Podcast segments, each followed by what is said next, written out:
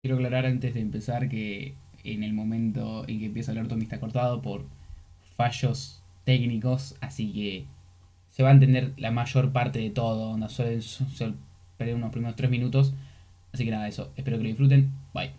Bueno, hola, ¿qué tal? Buenas noches. Eh, estamos acá en otra editorial de Smarte, eh, otro podcast de Smarte. Vamos a hacer una presentación con Tommy Loris, vamos a hacer una charla, así, normal, no hay ninguna explicación, nada sobre filosofía ética y filosofía histórica. Eh,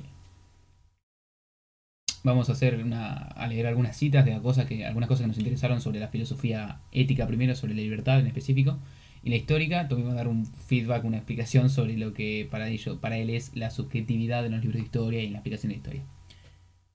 Yo para empezar quiero leer una cita de eh, Fernando Sabater que dice lo siguiente.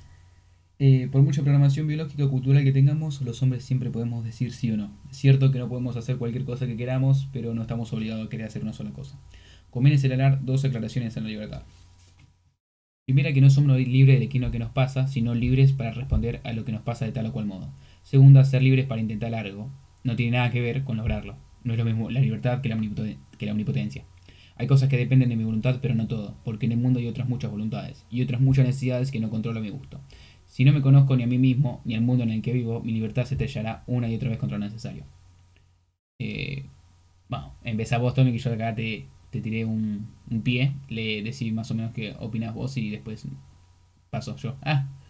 Influir esto al otro, pero mm, es como que también siempre es ir por el camino del, bueno, yo digo y hago y actúo con lo que quiero que hacer, siempre pensando cómo le va a afectar al otro y siempre como con respeto porque por más obviamente que la libertad de expresión eh, lleve a opiniones contrarias y a pleitos, digámosle, entre distintas formas de pensar y todo eso, es como que por más que a uno no le guste, lo ideal es siempre mantener el respeto porque es lo que hace que todo se mantenga en el margen, no sé. Coherente. Em, claro, coherente y no sé, no sé cómo explicarlo, pero como que siempre te dé un poco de credibilidad digámosle, estar mostrándote y estar mostrando todo lo que querés decir y todo lo que opinás, pero siempre mostrándote con la frente en alto y nunca faltando un respeto para mostrar que lo que querés decir, lo querés decir porque lo sabés, digámosle, no porque querés salir a gritar. Que obviamente a veces es la necesidad cuando la otra gente no te escucha, pero em, qué sé yo, eso es lo ideal. Claro, yo había leído eh, con respecto a eso de, de la libertad como límite y eso, eh, la definición de la RAE, si no me equivoco, no la estoy leyendo, era como la capacidad o la facultad de un ser humano o del hombre de obrar o no de obrar o de no obrar por lo que es responsable de sus actos. Y eso de por lo que es responsable de sus actos, lo, también lo nombra Sabater, en un momento dice, eh, dice, pero resulta en ocasiones más importantes, estas motivaciones correctas resultan insatisfactorias. El capricho de irse unos días a la playa es muy comprensible, pero si uno tiene a un bebé a su cargo y lo deja sin cuidado durante un fin de semana, semejante capricho resulta criminal. Esto tiene que ver con la cuestión de libertad, que es el asunto del que se ocupa históricamente la ética. Libertad es decidir, pero también darte cuenta de lo que estás decidiendo. O sea, vos tenés que tomar en cuenta a la hora de decidir tus acciones, que a veces son espontáneas y automáticas, que las consecuencias o lo que eso genere, tipo la lo que em, tu decisión genere o la consecuencia, es completamente responsabilidad tuya. Entonces yo no puedo actuar, obrar en base a, no, yo tengo libertad y lo que pase después o lo que, por lo que tenga que pasar no es, eh, es ajeno a mí. Tipo, no. Hay algunos requisitos, entre comillas, o cosas que la libertad en sí tiene, que ya por el mismo hecho de que estás obrando, tenés que darte cuenta que hay límites éticos, por lo que habla de la filosofía, éticos es bastante relativo, eh, y que también es date cuenta de lo que vos puedas llegar a hacer va a tener sus consecuencias, va a generar cosas. Eso también es causa tuya. Es completamente decisión tuya y fue por vos que pasó. Y no es ajeno a lo que vos decidiste. Claro, sí, eso también lo construye un poquito la moral, digámosle. Nosotros todos vivimos en comunidad y en sociedad y claramente como que para actuar todos juntos y para vivir Em, entre tantas personas tenemos que tener un poquito de sentido común entre lo que está bien, entre lo que está mal. Y es como que obviamente muchos pensarán distinto en un montón de cosas, pero lo que está, está y la mayoría concordamos en las cosas básicas, lo que está bien y qué es lo que, qué es lo que está bien y qué es lo que está muy, muy, muy mal. Y la consecuencia de eso es condenarlo en, como en el intento de pararlo y de evitarlo. Todos normalmente opinamos igual sobre qué sé yo, la, mayoría de las cosas o las más que están desde hace muchos, muchos años, de que en el vivir en comunidad son cosas que no se pueden hacer, como lo que dijiste vos, eso de abandonar a un hijo, digámosle, es condenable, obviamente, pero las decisiones chicas o las decisiones que son más personales y que se pueden considerar personales, em, esas, no sé, no, la mayoría de la gente no le da importancia y tampoco veo el por qué. ¿Cómo no es el porqué? No, poner como vos dijiste, como que me tomo un gusto de irme una semana a la playa. Eso es bueno, también es un tema de cada uno. Ah, O sea, claro, eso sí, uno sí. sabe, y uno sabe cuál es el bien y el mal y si está dañando o no está dañando a la otra persona. Claro, tipo, es todo muy relativo en- con respecto a tu entorno siempre. Es como que lo que he dicho al principio, tipo, es siempre individual de cada uno la libertad y siempre eh, la consecuencia, lo que genere es por cada uno. Como que no es vos haces esto y esto va a pasar. Hay cosas que sí, que tipo, tienen sus consecuencias directas y otras que son más tipo implicancias. Como bueno, puede, puede ser que pase esto y depende siempre de todo. Como que todos los factores importantes eh, que pueden afectar a las cosas personales afectan también a la libertad personal. Y dice otra cosa, eh, Sabater, en una de sus citas que se llama Haz lo que quieras, dice, ¿qué pretende decirte con esto? Dice, que tienes que plantearte todo este asunto desde ti mismo, desde el foro interno de tu voluntad. Interroga sobre el uso de tu libertad a la libertad misma. El asunto es serio, no se trata de pasar el tiempo, sino de vivirlo bien. La aparente contradicción que encierra ese haz lo que quieras no es sino un reflejo del problema de esencia libertad misma, a saber que no somos libres de no ser libres. Eso cuando lo leí yo por primera vez, que fue hace dos, tres días, quedé flipando. Tipo, no somos libres de no ser libres. Tipo, es como, somos libres de ser libres. ¿No? Ponele. Me explotó el cerebro cuando le dije, no, qué carajo. Eh, y después dice, de modo que mi haz lo que quieras no es más que una forma de decirte que te tomes en serio el problema de tu libertad. Lo que nadie puede di- dispensarte la responsabilidad creadora de escoger tu camino. Pero no confundamos este haz lo que quieras con el capricho. Una cosa es hagas lo que quieras y otra cosa bien distinta es que hagas lo primero que te venga en gana. ¿Quieres darte una buena vida? Estupendo. Ah, estupendo. Pero también quieres que esa buena vida sea una buena vida humana. Y este último párrafo, épico, épico mal, dice, habla más o menos de, para decirlo con mis palabras y no leer tanto, como que es recíproco todo. Dice, como que la humanidad depende en buena medida de lo que hacemos los unos con los otros. Entonces, la libertad y cómo yo recibo un trato y cómo mi libertad sea afectada por la demás es por cómo yo la demuestre mis... No sé hablar. tipo, como que dice, no hay aprendizaje sin aprendizaje cultural. Y para pensar sin la base de toda cultura, el lenguaje. Hablar a alguien, escucharle, es tratarle como una persona, por lo menos... Por lo menos empezar a darle un trato humano. La humanización es un proceso recíproco. Para que los demás puedan hacerme humano, tengo que yo hacerlos humanos a ellos. Si para mí todos son como cosas, yo no seré más que una cosa. Por eso, darse una buena vida no puede ser algo muy distinto al de dar la buena vida. Épico, épico, épico, épico. Onda, eso último de como que es recíproco, de como decir, bueno, por cómo vos trates a las personas y cómo tu libertad influye en la de las personas y qué respeto vos impongas por sobre tus, tipo, hacia con los terceros, va, va a ser tipo un ida y vuelta, onda, va a volver hacia vos, como tipo el karma. Como vos tratás bien a las personas y las tratás como humanos, como de verdad se merecen ser tratadas, vas a ser tratado igual. Obviamente esto es filósofo, ¿no? Es filosófico. Tipo, eh, hay excepciones. Siempre está la, la, cosa distinta que vos, aunque trates bien a personas, te pueden llegar a tratar como el culo. Pero es como, el proceso de humanización es recíproco. Vos tenés que tratar a las personas como humanos para que a vos te traten como humanos. Tommy.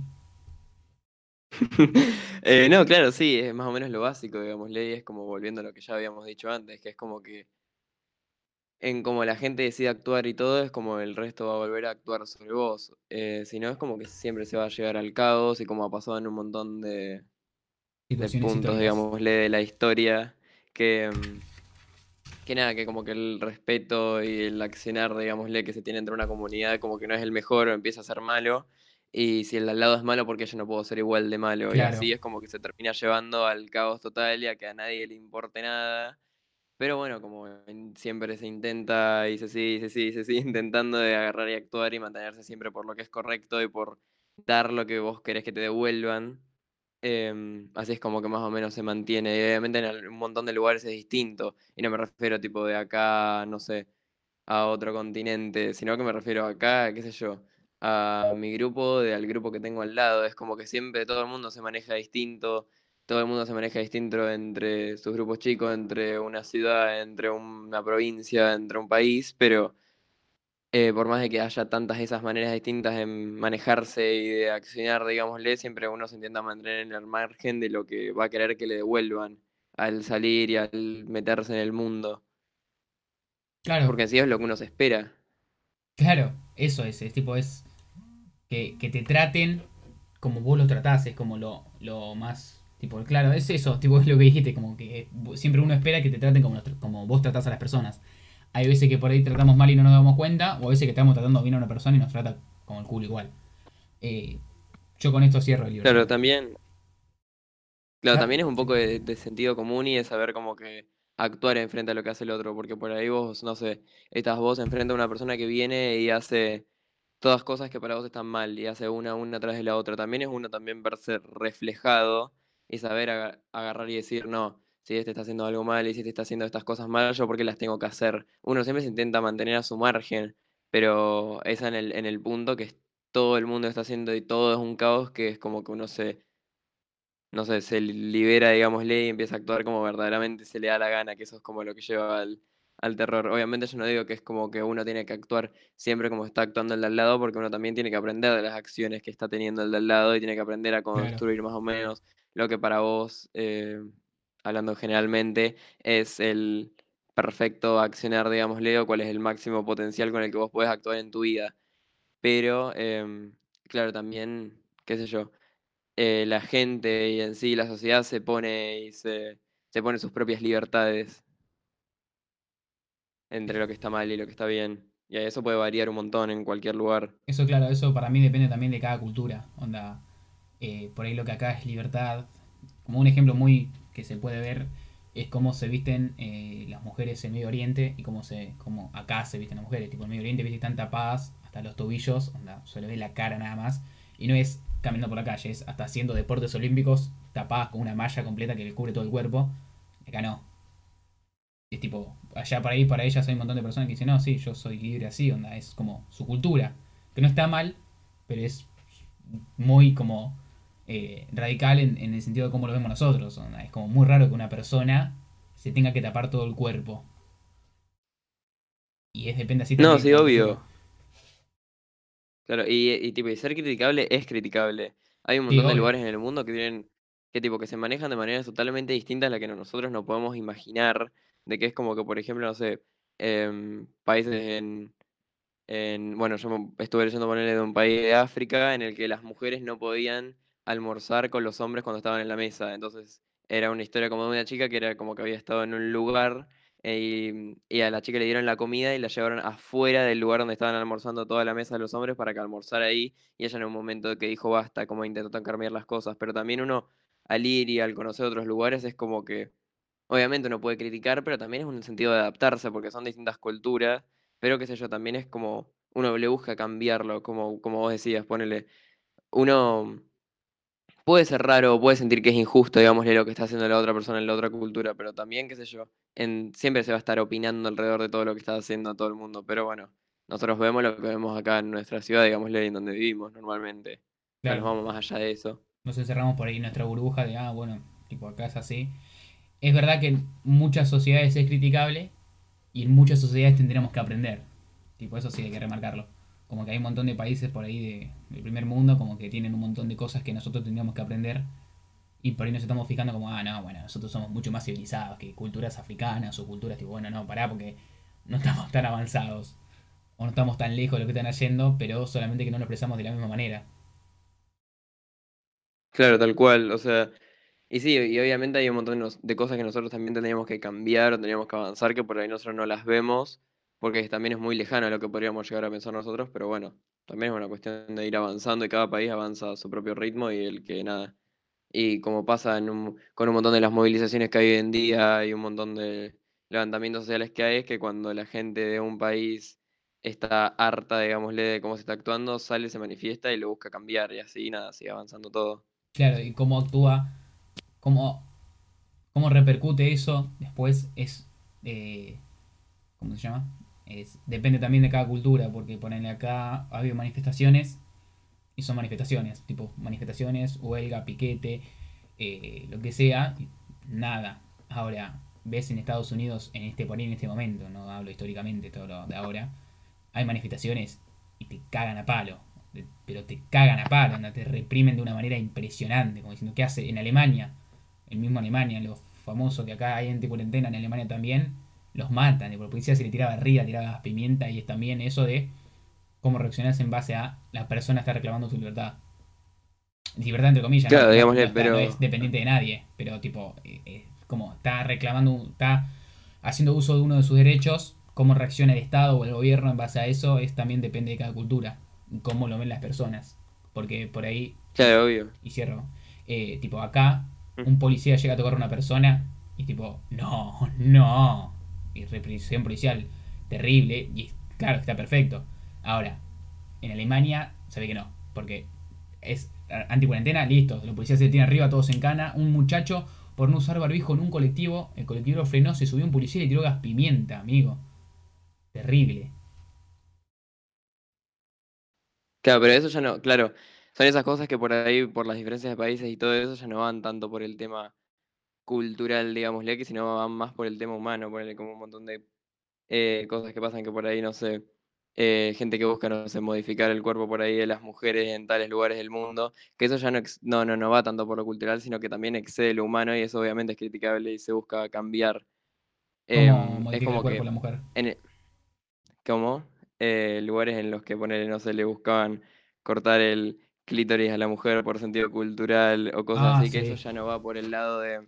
Eso ya no va por el lado, digámosle, lo lo cultural lo hay, lo que es de cada país, sino que eso ya es como que excede el humano y eso ya es, obviamente hay que intervenir. Mm. Pero hay como que distintos tipos de cosas en los que por ahí, eh, claro, no es como que es algo más, qué sé yo, de la persona que no, no, directamente no se está como, ¿cómo explicarlo? Como que directamente no se está tipo actuando en contra de la otra persona y no está modificando y no está molestando, digámosle, a la otra persona, pero son cosas que es como que son distintas en cada país, digámosle, de dónde está cada uno, cómo se va a tal lugar y eso. Que eso es, qué sé yo, también es de cada lugar. Claro, claro, sí, tal cual. Si querés, eh, ¿cómo se llama? Empezar, con la lectura de tu... Eh, no sé cómo se llama, de tu cita. Claro. Bueno, yo, eh, digamos, terminando el, y cerrando el tema de la libertad, ya estando cerrado, eh, bueno, como que por mi lado, eh, ya estuve viendo de lo que es, digámosle, la objetividad en la historia. No, bueno, y acá en el texto, digamos, lo que dice es que dice, por parte de todo historiador honorable, reconoce la necesidad de algún tipo de objetividad e imparcialidad en su trabajo.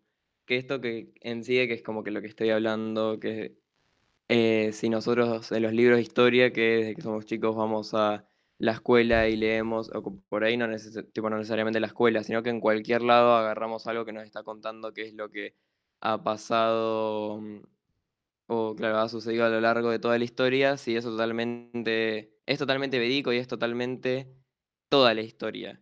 Porque en realidad alrededor de la historia se va contando, tipo, todo se va contando de distintas maneras. Y por ahí a veces se van contando partes de la historia que terminamos nunca conociendo, porque desde que todo arrancó, siempre la historia la, fueron contando distintas personas y la fueron contando desde su punto de vista, de boca en boca, y siempre uno cuando la intenta contar, uno recibe, digamos, la información y la interpreta como uno quiere. Yo puedo leer algo tanto como antes y como hoy en día, cualquiera puede leer algo, cualquiera puede escuchar de algo y todo lo que por ahí yo le quisiera plasmar en un libro de historia es de totalmente mi libre interpretación porque es lo que yo estoy entendiendo del tema. Y por más de que yo busque contarlo todo lo más objetivo que pueda y rescatando los hechos más específicos y sin poner ninguna postura, yo siempre voy a estar plasmando lo que yo entiendo y lo que yo rescato de todo lo que estoy leyendo, que eso también le da el toque subjetivo. Entonces todos los textos que para mí desde mi punto de vista se transmiten a lo largo de la historia siempre tienen ese mensaje oculto, que en sí, no sé, no critico porque no, lo encuentro como inevitable, porque es como parte del ser humano, y lo diferencio del poner el adoctrinamiento, digámosle, como ha pasado en un montón de momentos de la historia que se han hecho textos a propósito para que los chicos lean y piensen de esta manera, sino que es como que lo que pienso en los libros de historia es que, mm, qué sé yo, siempre terminan siendo fuentes, siempre terminan siendo un lugar al que vos vas a buscar y vas a leer para informarte de tal manera como también puedes buscar de un millón de fuentes para entender y tener una idea concreta. Pero claro, como habla del todo lo que va avanzando y todos los libros que van saliendo y todos los informes que van saliendo, yo, para mí, no, y también he leído como para muchos filósofos, no, no es algo posible hacerlo totalmente objetivo porque el ser humano es un ser subjetivo directamente. ¿Vos qué pensás? Claro, eh, yo había una vez una profesora me había, había dicho, que me quedó una frase hace como tres años, eh, la historia es contada por los vencedores. Y es como que, claro, tipo, siempre el que ganó, o el más rico, o el que más tiene plata, o el, el de arriba siempre, fue el que contó la historia. Porque era el que tenía por ahí los medios necesarios, o el que tenía las capacidades para, para escribir, para relatarlo y por lo que veía. Eh, porque, llevándolo un montón para atrás, eh, un, muchas veces un asistente, un asistente no es el nombre, un esclavo, no tenía la capacidad, era analfabeto, no tenía la capacidad de sentirse, bueno, a ver, me siento y redacto, a ver acá en un cuaderno qué está pasando, no. Ese era el rey, eran la, gente que tenía plata, la gente que tenía educación, que tenía la capacidad de sentarse y decir, puedo redactar un texto. Y no solamente con eso, sino con todo, tipo, es como lo último que dijiste vos, es un ser subjetivo. Muy pocas veces el ser, el ser humano, muy pocas veces los libros de historia, por no decir casi nunca, son eh, objetivos. Son muy son en esos casos en los que solamente te tira un te tiran datos, como decir, no sé, eh, en la guerra en la Segunda Guerra Mundial los nazis atacaron a los americanos, no sé, una cosa así. Y claro, no es un punto de vista. Ahora, después seguramente el libro, porque no, es una novela, ni es un cuento, ni es un, es un libro de historia, como para informarte, va a tener un punto de vista desde eh, en contra de lo que pasó con el holocausto, que es lo más normal, pero es como imposible. Claro, no sé cómo expresarlo, es como eh, un toque de subjetividad siempre va a haber, aunque esté así implícita en, la redacción. Porque no podés, hasta me han dicho que en esta página que tengo en Smart es imposible que yo suba de manera subjetiva. Es lo que más trato. Pero yo tengo una idea política y a veces va a quedar implantada en, algunas noticias. Y es como en todo. Onda, no sé si hay algo que vos puedas hacer el ser humano que la otra vez yo lo pensaba, era como eh, actuar de manera objetiva es solamente para mí, según mi punto de vista y así pensándolo rápido, es cuando no estás informado del tema. Y tipo, me explico. Eh, agarró y te digo, Tommy, ¿vos viste la carrera de Fórmula 1? No sé, ¿viste que salió campeón tal? Ah, sí, me decís, tipo, no, sí, em, corrió bien, no sé, lo viste así, pero vos no estás muy informado. Vos viste la carrera y sí, para vos corrió bien. Sí, sí, corrió bien y llega alguien que está informado que sabe el tema y dice, no, sí, pero el ganador es un asesino serial, no, yo lo odio, no puede haber ganado. Y es como, vos no estás informado, vas a opinar objetivamente porque para vos corrió bien y es así, corrió bien. Y otro que está informado y dice, no, este chabón es un asesino, tipo, no importa si corrió bien o no, yo lo odio. Y claro, tipo, ya está informado, sabe del tema y dice, no, no me gusta, no, así no, ya está tirando un punto de vista. Que también se mezcla mucho con el fanatismo, no me quiero enrollar mucho en todo, ¿no? Pero se mezcla mucho con el fanatismo. Eh, el fanatismo a veces te cega, te genera odio, y en vez de generarte amor por lo que vos sos fanático, te genera odio por lo contrario. Lo había dicho la, la última editorial. Eh, un fanático de Boca, fanático, fanático de Boca, no un hincha de Boca, un fanático de Boca, le tiene odio al hincha de River. Y no es amor, es más grande para mí, ¿no? El odio al hincha de River que el, el amor a Boca. Al revés también, un fanático, fanático de River le tiene muchísimo odio a Boca más que amor a River. Y eso me parece que es eh, Pasa como en religión, como en el fútbol, como en, Argentina, como en la mayor parte del mundo, como en la política.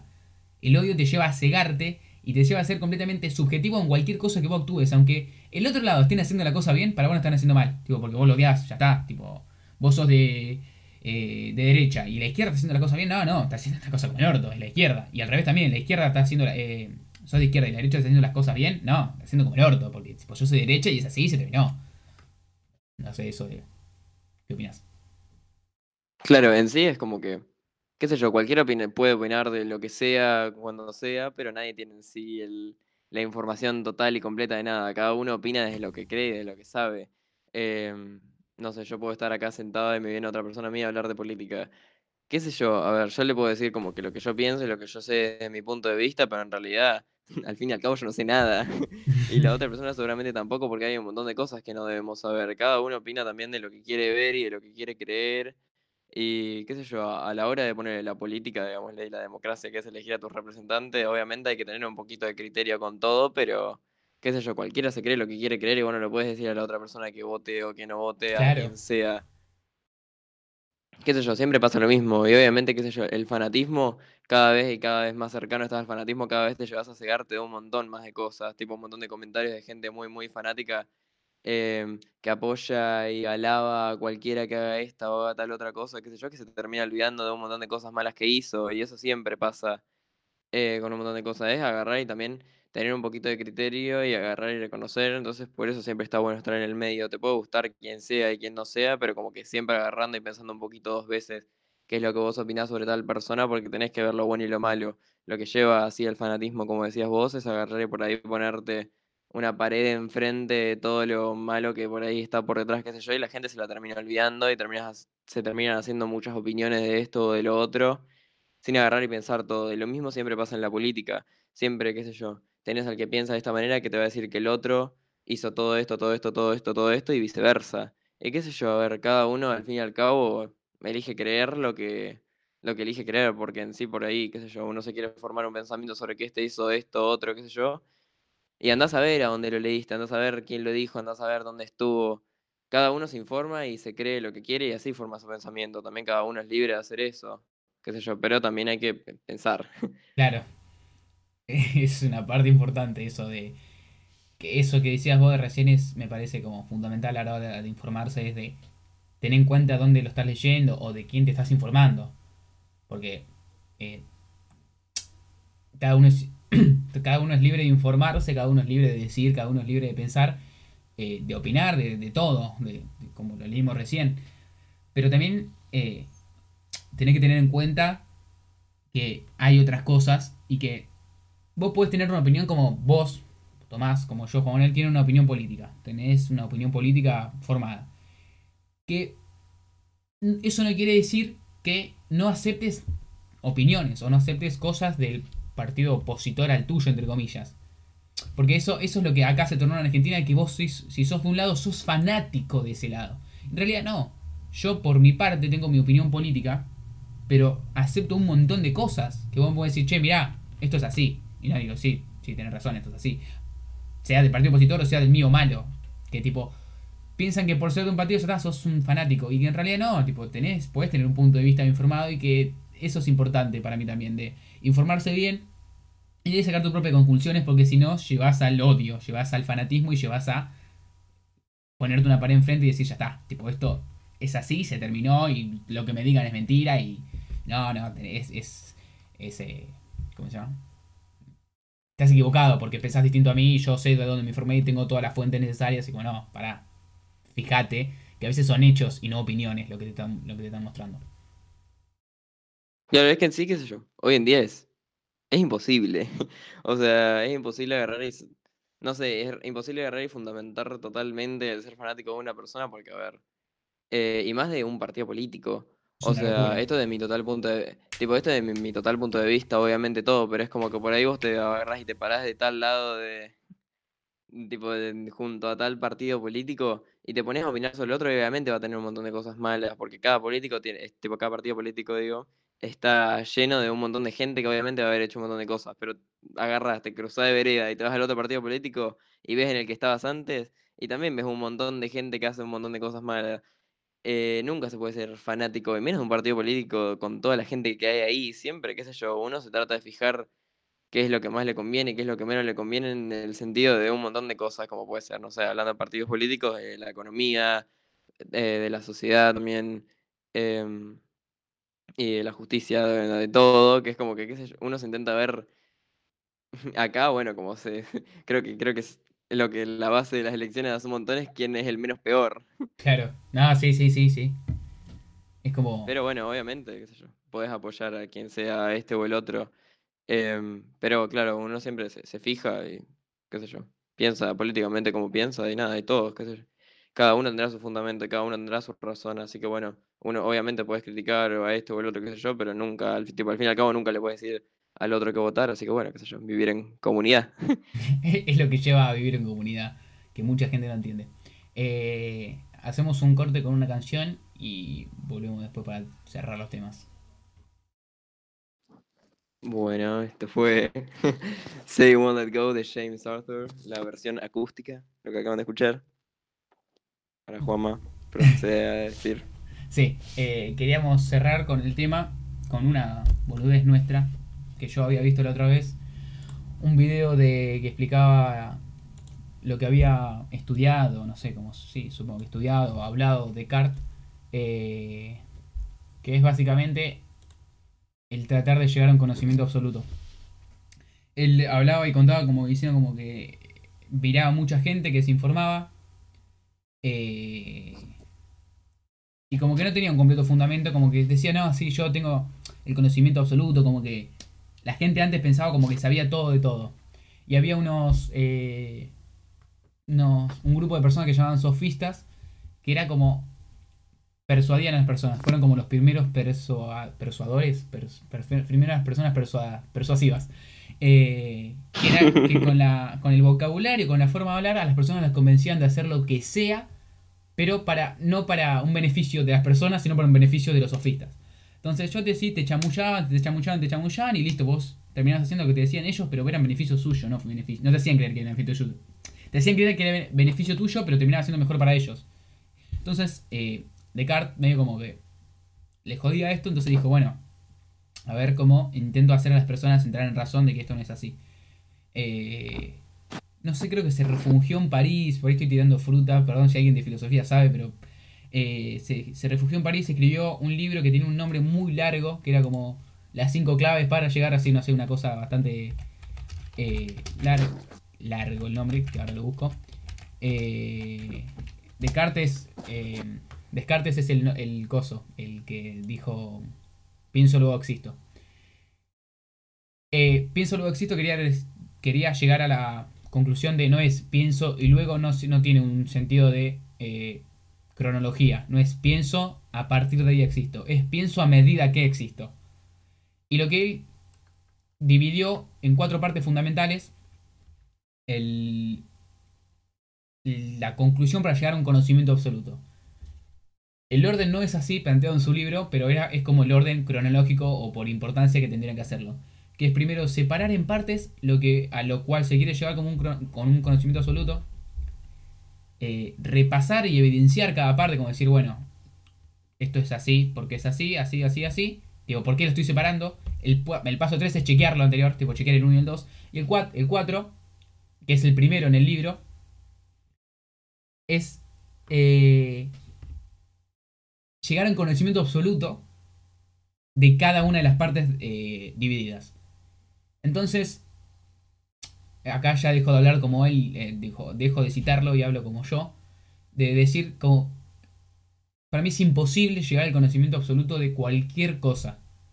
Como que siempre hay algo, siempre, siempre, pero siempre como para mí es una ley, que lo leí cuando, a partir de que, lo escuché a él, sus cosas, eh, ahí fue como que saqué la, la conclusión de eso, de que siempre hay algo que nos falta saber. Como que nunca estamos informados del todo. Y eso también lo, es como directamente relacionado con los medios de comunicación. Que es como te están informando de algo que muchas veces, aparte de ser subjetivo, como lo hablábamos antes, no está bien. No está bien, tipo, juegan con las personas. Como que no sabes todo lo que está pasando. Pero yo te hago creer que sí. Entonces te puedo decir cualquier cosa que vos te la hagas creer porque saben el movimiento que tienen. Y es como que parece, para mí sería importante que los periodistas tengan que hacer eso. Por eso está la libertad de expresión, ¿no? Pero como que los periodistas tengan que llegar a un conocimiento absoluto, pero no claramente total. Pero como decir, vos para salir a dar una noticia tenés que saber cada parte de la noticia sin dar una opinión. Eso para mí sería épico y ahí sería muy distinto en la manera que sería de informar a las personas y cómo las personas opinan en base a esa información. Tommy. Claro, sí. En, sí, claro. Es, que, no sé, por ahí no lo piensas, pero es re peligroso eh, como ha pasado también y como ha pasado ahora un montón con el coronavirus, de gente que ha dicho que tiene la total cura del coronavirus y ha recetado, ha recomendado esto o esto, lo otro. No, es que no, no estoy consciente muy bien de los nombres. Ah. O sea, me acuerdo de los casos, pero no. No me acuerdo muy bien de los nombres, pero creo que no sé, Javier, Javier Bolsonaro había dicho algo sobre que tal pastilla era la cura del coronavirus y todo eso, o ponerle en otros países. Eh, y en otros continentes también se ha dicho que, nada, acá el coronavirus no afectó tan fuerte, que en sí son todas mentiras, porque son todas cosas que se dicen, eh, y más como que ahora con el, el coronavirus, que uno no está totalmente certero de qué es lo que está pasando. Em, y también nada, como pasó esto, bueno, acá lo, lo estaba buscando, que creo que esta era Miriam, creo que se llamaba, eh, que era una bioquímica que había como recetado, recetado dióxido de cloro como cura del Sí, coronavirus y tipo, había un chico en Neuquén se tomó un no sé cuánto de cloro y se terminó muriendo. O sea, es puede terminar re peligroso eso. Tipo, puede terminar re peligroso y uno no se da cuenta que por ahí, qué sé yo, puede salir a agarrar y, agarrar y decirlo en cualquier lugar. em, algo que por ahí puede terminar siendo re peligroso y uno no se da cuenta y por ahí lo dice por nada. Porque la gente lo vea o porque la gente lo escuche o porque se esté hablando de eso y le importa más. Le termina importando más eso que. em, Cosa, como le termina importando más eso que. El bienestar de las personas. Y eso pasa un montón. Y no nomás con el coronavirus, sino que pasa con un montón de noticias sobre un montón de cosas. Y además de noticias falsas, también hay un montón de noticias que se omiten que la gente le tendría que estar prestando más atención, pero hoy en día no les prestan. Sobre un montón de cosas que pasan tanto alrededor del mundo, tanto como pasan acá. Eh, que la gente no le presta tanta atención por ahí a, a lo que le pasa, mm, a, cosas que están pasando por ahí hoy alrededor del mundo eh, y alrededor de acá de Argentina, que son cosas que hay que cambiar y por ahí la gente las toma tan a la ligera, la gente, digo, cuando opina sobre distintas manifestaciones o cualquier cosa, como puedo opinar, no sé, sobre el aborto, por ejemplo, tipo, tiro ese ejemplo de que por hoy en día no se está hablando tanto de tal se murió por aborto, tal pasó esto, que pasa siempre, pasa un montón, digámosle, no se habla tanto de eso, no se habla tanto de, ay, tal se murió desangrada, ay, tal, yo conozco un caso, por ejemplo, eh, por fuentes cercanas, digámosle, de ponerle una mujer eh, que ha ido a, no sé, a una, em, no sé, a un doctor, digámosle, desangrentada y el doctor le dijo, ponele, no, no, acá no atendemos casos así, tipo, porque la mujer se había hecho aborto y estaba, tipo, estaba desangrando. O sea, como que la gente no habla de esas cosas y así es como la gente no se concientiza tanto sobre un montón de temas y no se entera tanto de un montón de las cosas que están pasando por ahí alrededor de las calles. claro. Y, y así es como se termina desinformando y se termina, y, y se termina creyendo que la gente que sale a gritar a la calle, digámosle, reclamando por sus derechos y por que cambien un montón de cosas, no lo hace de molesto, sino lo hace porque de verdad tiene un punto, digámosle, esa gente que no le entra las cosas a la cabeza y tampoco le entra la voluntad de agarrar, sentarse y por ahí leer en redes sociales, que obviamente no son las fuentes más confiables, pero hoy en día hay veces que son las que más nos informan sobre un montón de cosas, porque yo, o sea, desde mi punto de vista millennial, yo si no hubiera sido por las redes sociales, por hoy en día pensaría súper distinto, no sé si se entiende, porque es por ahí la fuente de la que más me entero un montón de cosas. Y si uno no va y no se sienta con la voluntad de agarrar y empezar a informarse y empezar a enterarse de distintos casos de tales cosas, por ahí no se entera de la gravedad. Y mm, nada, y eso, y eso lleva a quedar estancado en un momento del tiempo que hoy en día se está en un momento totalmente distinto. Claro, para mí eso de las redes sociales, para mí eso de las redes sociales es como un arma de doble filo. Onda, vos podés eh, informarte a través de las redes sociales como podés informarte a través de internet en general, ¿no? Por ahí de Facebook, Instagram, Twitter, eh, lo que sea. Eh, pero a su vez juegan un rol que puede ser al, tipo, como vos te estás informando y crees a veces que te estás informando, por ahí no te estás informando, te estás desinformando. Entonces vos por ahí consumís así, tipo, como... eh, vos bajás y decís, no sé, y ves solamente el título, como de algo importante. Decís, no sé, entonces, eh, tal político mató 17 personas. Decís, no, ¿qué? ¿Qué hijo de pu... Y no lees en realidad lo que está pasando. Y lo que hacen es eso, el famoso clickbait, de... A veces vos pasás y decís, uy, qué hijo de puta, y seguís. O entrás y adentro, tipo, es cualquier cosa. Te dicen, no, en un juego de play, tipo, como que solamente te quieren llamar la atención con eso, o queriendo entrar a la página, o vos te comiste eso de 17 personas y después vos lo reproducís y vas y le decís, no, che, ¿viste que el presidente mató 17 personas? Sí, no, y, y así está pasando ahora con el coronavirus, que te, te tiran los datos... Eh, ¿Cómo es? Te tiran como diciendo, eh, Argentina es el país... No, igual esto es verdad, ¿no? Argentina está en el top 10 del mundo de contagios y el mismo diario que te tira lo- los, eh, los contagios, tipo que te dice, no, pará, che, estamos en el coso, estamos medio mal, es el mismo que te in- incita a salir después de, en, otras noticias, como te dice, che, mirá, salí, que está la, la- huelga de la reforma de, la reforma, la, se me mezclan todos los temas, la marcha, la salí a tu casa, salí, que esto es medio como ya está el pedo, y como, pará, si me está diciendo que somos en top 10 contagios, te estás preocupando por eso, no me digas que salga. Entonces juegan como medio con la gente, juegan con la cabeza de las personas, decir, bueno, te guío para acá, te guío para allá, te guío para acá, te guío para allá, te agarran de nariz y te llevan para donde ellos quieren. Por eso a mí me da miedo, medio miedo el informarme a través de redes sociales y de solamente una fuente. Como que siempre que una noticia me llama la atención, voy a tratar de buscarla en varios lados porque por ahí es cualquier cosa lo que estoy leyendo. Quería decirte algo más si me olvidé. No, responder No, nada, eso. creo Ah, que es tal cual, que eso pasa. Y es del, del- o sea, del ser humano promedio, digamos, las cosas que yo me he creído por ahí, por leer el título, qué sé yo, y he entrado y hace una cosa totalmente distinta, como que puede pasar en cualquier lado, y hoy en día pasa también un montón. Eh, pero nada, eso más o menos, nada, que es algo común. claro. Y te tiro como último tema para cerrar, que casi me lo olvido. Era tipo terrible, no, no me lo quería olvidar porque era una cosa filosófica que me encantaba. Eh, que vos, ah, sí me, asust- estaba asustado, tenía miedo de decirlo porque no me acordaba si vos lo había leído y por ahí te tiraba ahí y yo decía, no, qué carajo es esto, pero vos me dijiste que lo leíste, la alegoría de la caverna de Platón. Ah, sí, sí. Perfecto. Lo digo así, el- explico la alegoría para por el que no lo sabe. Eh, ¿Cuánta gente se estaba escuchando, viste? Eh, ¿Cómo se llama? Por ahí para los chicos de misiones que no, no lo saben. Viste, por ahí hay alguien en Sudáfrica que no está entendiendo esto. Vos dejame a mí. No sé por qué me van a entender, pero déjenme a mí. Eh, Platón hablaba de cuatro prisioneros en una caverna, esposados, encadenados de espalda en una roca, mirando hacia una pared, de espalda a afuera sería, como en una caverna de espaldas a lo que se está, a lo que hay afuera. Eh, estaban encadenados eh, el cuerpo y las manos de tal forma que no podían girar el cuerpo ni la cabeza para mirar hacia atrás. Eh, entonces, todo lo que veían era sombras. La luz entraba y veían sombras, ¿no? Veían sombras en la pared. Entonces, lo que ellos creían en realidad eran esas sombras. Era lo que vos estás creyendo toda tu vida. Nacieron ahí, se crearon ahí, vivieron ahí, lo que estás viendo ahí, ellos para ellos es la realidad. En cierto punto de la historia, eh, uno de los prisioneros logra desencadenarse, escaparse y darse vuelta. Al darse vuelta ve un biombo con una fogata atrás y gente, animales y cosas que pasaban. Entonces todo lo que pasaba se reflejaba en el biombo como una sombra y se eh, eh, proyectaba en la pared. Entonces este, este hombre sale de la caverna y empieza como que de a poco con la eh, cabizbajo, empieza a acostumbrarse a la luz porque estar tan eh, tantos años en la oscuridad, el ojo no se acostumbra tan rápido. Empieza como a mirar el pasto y como que ve que el pasto es una cosa como en 3D, entre comillas. Como que es, otra textura, tipo está pisando el pasto.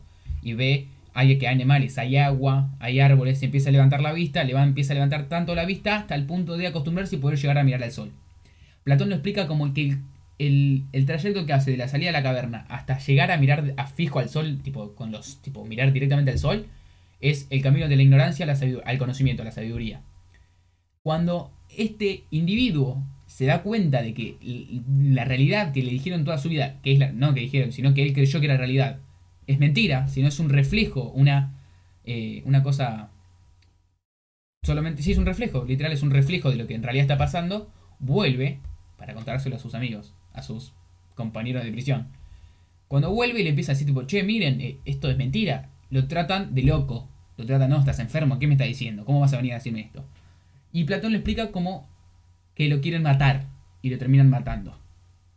Esto pasó, o eh, fue lo que pasó con su maestro que es Aristóteles.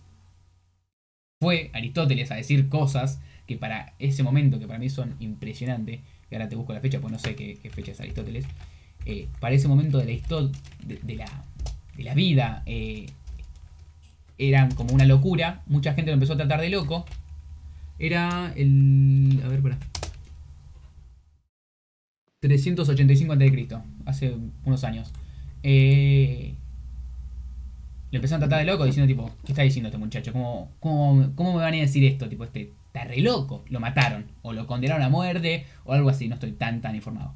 Eh, entonces él explicó eso, como que es una representación más básicamente lo que pasa hoy en día. Muchas veces tratamos de, de, de locas a las personas que nos dicen cosas de la contrarias a las que estamos acostumbrados. Como no sé qué ejemplo dar, pero pasa en un millón de casos como te dicen, che, mirá que esto no es así. Y vos pasaste un montón del tiempo de tu vida creyendo que una cosa era así. Y a veces es imposible, tipo, como no, tra no, no tratarlo de loco, porque loco no. Pero como no estás equivocado, esto no es así, porque esto es así como lo creí toda mi vida yo y voy a, voy a creyendo así. Tipo, que estaría bueno que a veces, a veces pasa, a veces no, tipo, depende también de cada uno, es todo muy relativo. De en qué manera podemos reaccionar a los dichos de otra persona cambiando la realidad que nosotros estamos pasando. No sé qué, Tommy. No, claro, qué sé yo, más o menos. También se puede ver desde los dos lados, también se puede ver con un montón de cosas que cambiaron, que por ahí la gente, no sé, que conozco, digámosle, eh, siempre como que estuvo intentando manifestar y manifestar y manifestar y manifestar, y obviamente es difícil luchar contra la ignorancia, porque hay gente que está muy estancada también en su pensamiento, gente que por ahí, no sé, creció, digámosle, con eso, y eh, como digamos, la gente de la cueva, digámosle, gente que creció con eso y se crió con eso, y es algo que nunca va a dejar de creer. eh, por más de que el tiempo pase, por más de que se explique, por más de que se fundamente todo, gente que está muy estancada en eso. Y hoy en día es lo más peligroso, digámosle, porque es lo que lleva a que pasen un montón de cosas malas que ellos creen, no sé, o las tienen como chiquitas o las tienen que se justifican, digámosle, por otras cosas, pero no, en realidad no, y hay gente que nunca va a escuchar.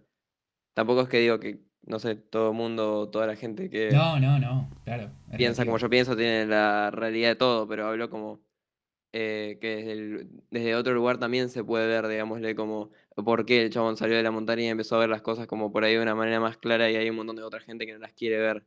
Como también debe pasar que hay un montón de cosas que por ahí no sé acá o no las vemos tanto o no estamos enterados que también están queriendo avanzar por un montón de lugares distintos que nosotros no nos enteramos y va a pasar un tiempo hasta que no nos enteremos porque hay gente que también no le da mucha bola. Claro, tal cual. tipo, tal cual. Eh, yo, va, por mí, acá cerré yo. No sé si vos tenés algo más para decir, algún tema filosófico para debatir. Cero. Ya está. Encima de decir sí, yo tipo, ah, sorpresa. Te traje algo que no te Sí. esperaba. sí, acá tengo 10 párrafos más de. Bueno, eh, cerramos, nos despedimos acá. Les aviso que el jueves. Hoy es martes, sí, ya miércoles. El jueves va a haber otra charla así, otra podcast de feminismo. Tommy va a estar incluido con José y otra persona más. Eh, es, es persona sorpresa. Un famoso. sí, sí, sí, sí, sí, es una celebridad, no lo puedo nombrar. Eh, nada, obviamente va a estar aplicado en Smarte. Y nada, cerramos con otro tema que dejó Tommy. Tommy, decir el nombre del tema que te gustó, que querías que ponga. Ah, eh, Ghosting de Ariana Grande. No, no, ese no, ese sí lo pusimos al principio, el último. Ah, entonces ese no. Eh, Heather de Conan Gray. Exacto. Acá que. Bueno, nada de eso. No. Gracias por escuchar. Nos vemos. Muchas gracias.